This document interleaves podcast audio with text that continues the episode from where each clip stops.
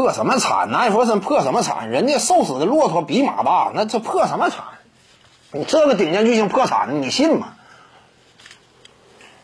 那随便到哪划了一圈，靠着这张脸，那都不少挣，破什么产？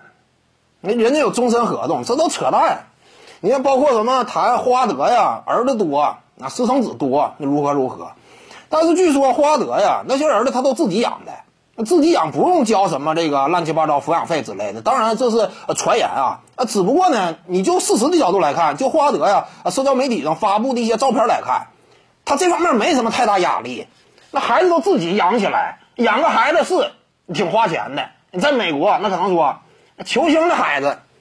你上一些顶尖的私立学校啊，那也不少花，但是你架不住人家挣的多呀。霍华德现在职业生涯挣了多少钱了？几亿美金了，包括代言合同各个方面，巅峰期霍华德吸金能力非常强，那几亿美金挣到手了，你存银行吃利息一年多钱，养不起几个儿子，你这开什么玩笑？你像这个球员呢，尤其考虑到在当今这个时代，那球员也不傻。那很多人给他们提供意见，啊，如何进行理财，如何更好的支配自己的收入，那是有这方面明确意识的。你像艾弗森也是，呃，当他发现财务有一些危机情况出现的时候，他也会做出选择，并且人家有终身合同在身呢，能差钱吗？这都不现实。你像这种球员，职业生涯挣了那么多钱，而且有这种主动的意识。再一个，你得看球星级别，你像什么安托万沃克之类的，这个本身不是顶尖球星。